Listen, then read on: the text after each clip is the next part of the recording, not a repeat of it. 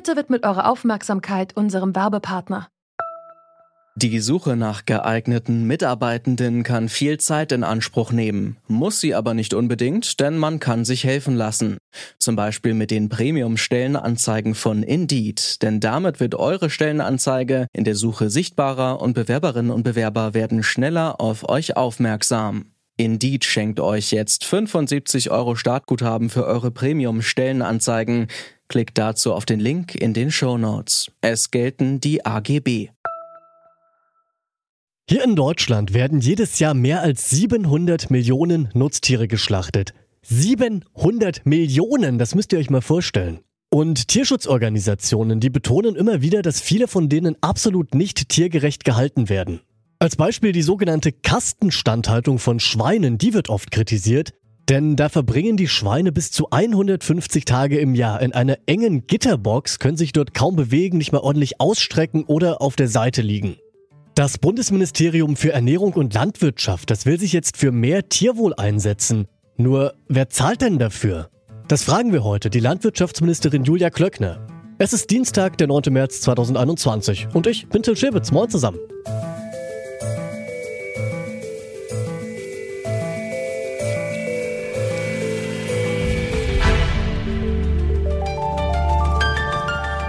Zurück zum Thema. Bevor wir jetzt tiefer ins Thema einsteigen, vorneweg nur noch ganz kurz der Hinweis. Wenn ihr uns gerade über Google Podcasts hört, dann abonniert uns da doch gerne. Damit unterstützt ihr nämlich unsere Arbeit. Zurück zum Thema. So heißt dieser Podcast und zurück zum Thema würde ich jetzt auch mal sagen. Die Haltung von Nutztieren soll tierfreundlicher werden. Um das Tierwohl für Schweine, Rinder oder Geflügel zu erhöhen, sollen die Ställe ausgebaut werden. Doch das kostet Milliarden, die den Bäuerinnen und Bauern erstattet werden sollen. Aber wie finanziert man das Ganze? Nun, genau dazu gibt es eine Machbarkeitsstudie des Bundesministeriums für Ernährung und Landwirtschaft und die schlägt drei verschiedene Varianten vor. Variante 1 wäre die Erhöhung der Mehrwertsteuer auf tierische Produkte von 7 auf dann 19 Prozent. Da zahlen also genau die Leute, die tierische Produkte auch kaufen. Das Problem dabei, durch so eine Erhöhung werden zum Beispiel Bioprodukte in der Summe noch teurer als Billigfleisch. Variante 2 wäre eine extra Abgabe Tierwohl, die Verbraucherinnen und Verbraucher dann über die Einkommenssteuer bezahlen. Der offensichtliche Kritikpunkt daran, warum sollen Menschen, die kein Fleisch oder auch gar keine tierischen Produkte essen, trotzdem für bessere Tierhaltung bezahlen? Und da setzt dann der dritte Vorschlag an, nämlich die sogenannte Verbrauchersteuer. Die könnt ihr euch so vorstellen, dass wenn eine Person Fleisch oder Wurst oder ähnliches kauft, sie dann für das Gewicht, was sie eben kauft, an der Kasse einen entsprechenden Aufschlag zahlen muss.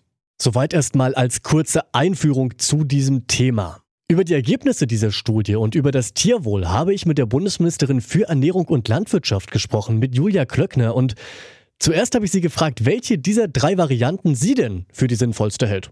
Am sinnvollsten ist der Weg, Herr Schewitz, der am Ende eine Mehrheit hat. Für mich zählt das Ergebnis, wir wollen und müssen für mehr Tierwohl in den Ställen und auf der Wiese sorgen. Und das schaffen unsere Landwirte im Wettbewerb nicht alleine, weil wir Verbraucher auch nicht immer bereit sind, das mehr, was es kostet, auch an der Theke zu zahlen. Und deshalb wollen wir das finanzieren. Und jetzt bin ich in Gesprächen, um auszuloten, äh, wo wir eine breite, äh, auch parlamentarische Mehrheit für bekommen. Nun gibt es ja aber bei den verschiedenen Varianten auch immer ein Problem mit dem EU-Recht. Das darf man auch nicht verschweigen, weil das verbietet ja das Geld, das über die Fleischabgabe oder eine erhöhte Mehrwertsteuer eingenommen wird, dass das nur in die deutsche Landwirtschaft fließt, wenn jetzt zum Beispiel eben auch importierte Fleischprodukte besteuert werden. Wie kann denn dieses Problem gelöst werden? Da haben Sie genau recht und deshalb meine ich, äh, müssen auch ähm, NGOs wie Greenpeace etwas verantwortungsvoller mit einer solchen Studie umgehen, denn ähm, mal locker ähm, EU-Recht zu ignorieren, das wäre sicherlich nicht klug. Und ähm, deshalb glaube ich, ist es sehr, sehr wichtig, dass wir da wohl wägen. Ich meine, was äh, wir machen müssen, ist einen Vertrag als Staat mit den Landwirten schließen. Ein Vertrag, der langfristig ist, denn ein Stallumbau kostet richtig viel Geld und ist auch nicht in vier Jahren einer Legislatur oder in acht Jahren von zwei Legislaturperioden abbezahlt. Und ähm, dann, glaube ich, können wir die Problematik auch umgehen, dass ähm, eine erhobene Steuer, zum Beispiel eine Mehrwertsteuer, nicht direkt zweckgebunden ist. Aber wenn es einen Vertrag gibt mit dem Staat, dann ist klar, dass der Staat dieses Geld auch zahlt. Das sind Punkte, wo ich äh, sage, klar, äh, es gibt noch andere Varianten, sei es, dass es eine Ergänzungsabgabe auf die Einkommensteuer gibt. Aber dann würden auch die zahlen, die zum Beispiel kein Fleisch konsumieren. Und ich glaube jetzt auch nicht, dass das gesellschaftlich mehrheitsfähig wäre. Ich habe in der Anmoderation schon das Wort Kastenhaltung erwähnt. Die entspricht schon seit 1992 nicht mehr dem Tierschutzrecht. Und mit der Übergangsfrist, die jetzt vorgesehen ist, geht das ja nochmal bis zu acht Jahre so weiter. Das klingt ja auch ein bisschen nach langer Bank. Warum haben Sie das dann erlaubt? Der Bundesrat hat sich äh, das ähm, selber als Verordnung erlaubt, um es kurz zu sagen. Der, der Bundesrat, alle Länderminister, inklusive der grünen Agrarminister, haben diese Übergangszeit miteinander beschlossen. Und äh, mein Zutun ist als Bund ganz klar, einen schnelleren Umbau zu finanzieren. Und deshalb habe ich gesagt, wer jetzt in den nächsten zwei Jahren umbaut, der bekommt Geld, also 300 Millionen Euro. Das heißt, wir forcieren den Umbau, den schnelleren Umbau, denn ähm, sobald etwas gesetzlicher Standard ist, Herr Schäbitz, darf man es nicht mehr finanzieren. Das ist EU-rechtswidrig. Das heißt, unsere Landwirte würden hier aufhören, weil sich eine Investition in einen Stallumbau im Wettbewerb von, von Europa auch nicht mehr lohnen würde. Wir würden dies, den Tierschutz exportieren in der Frage. Und deshalb habe ich so gemacht, wer jetzt umbauen will, eine ganz hohe Förderung auch bekommt. Und deshalb werden wir auch schneller diesen Ausstieg hinbekommen aus dem Kastenstand. Ich habe gehört, dass Sie sich selbst als Lobbyistin für Landwirte bezeichnet haben. Und für die Landwirte bedeutet ja eine Förderung des Tierwohls in den meisten Fällen leider mehr Arbeit, mehr Kosten und eben auch Umstellung. Deswegen die Frage, wenn Sie deren Lobbyistin sind, wie vereinbar ist das denn damit, dass Sie sich für das Wohl der Tiere einsetzen? Ich hoffe, Sie sind auch Lobbyist als Medien für die heimische Landwirtschaft, für die kleinen bäuerlichen Betriebe. Und Lobbyist äh, heißt, äh, die Stimme erheben für die ländlichen Räume, die Stimme erheben für heimische regionale Nahrungsmittelproduktion. Auch unsere Ökolandwirte wollen mehr Tierwohl und wollen dafür Förderung haben. Und dafür Lobbyist zu sein und eben nicht für Großkonzerne und für Importe aus dem Ausland. Ich glaube, ähm, das entspricht auch meinem Amtseid. Denn am Ende ist das im Sinne der Verbraucherinnen und Verbraucher. Alle Umfragen sagen uns, dass äh, Verbraucher mehr regionale Produktion wollen, mehr Tierwohl wollen und das heißt am Ende, dass man sich für die einsetzt, die das umsetzen sollen. Und da muss man an deren Seite sein, dass sie nicht aufhören und wir nicht etwas importieren, worauf wir nachher keinen Einfluss haben auf den Standard. Und Lobbyist zu sein, dafür heißt Lobbyist für die Verbraucher zu sein, dass sie vor Ort transparent heimische Nahrungsmittelproduktion weiterhin haben. Dann erlauben Sie mir zum Schluss mal noch eine andere Frage. In Deutschland, da isst im Durchschnitt jede Person doppelt so viel Fleisch, wie die Verbraucherzentrale maximal empfiehlt.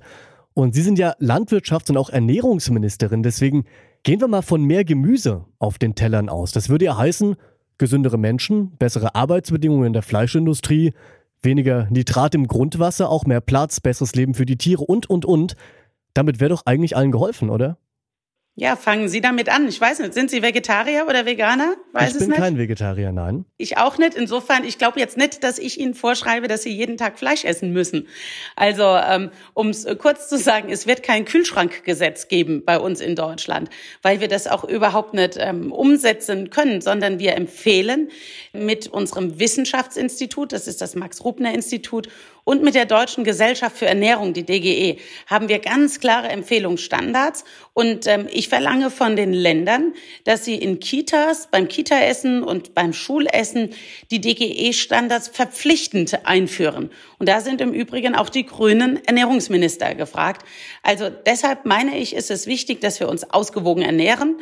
Aber ähm, ich meine, es wird in Zukunft so sein, dass wir sicherlich weniger Fleisch essen, aber dafür hochwertiger und auch bereit sind, mehr dafür auszugeben. Denn das Fleisch in den Discountern als Ramschware angeboten wird, das halte ich für unanständig, ehrlich gesagt. Wer jetzt also für mehr Tierwohl zahlt, das wird sich am Ende danach richten, für welche der drei Varianten es seine politische Mehrheit gibt. Dass einer dieser Wege das Geld für eine tiergerechtere Haltung zusammenbringen wird, das scheint sicher. Die Frage ist nur, wann. Greenpeace fordert zum Beispiel, die Tierwohlabgabe müsse noch vor der Bundestagswahl im September umgesetzt werden. Anderen gehen die Pläne für den Ausbau der Stelle nicht weit genug. Aber in einem sind sich alle einig. Mehr Tierschutz gibt es nicht zum Nulltarif und es muss etwas getan werden und das besser gestern als heute.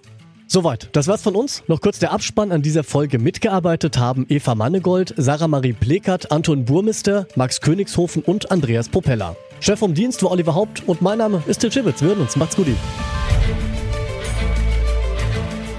Zurück zum Thema vom Podcast Radio Detektor FM.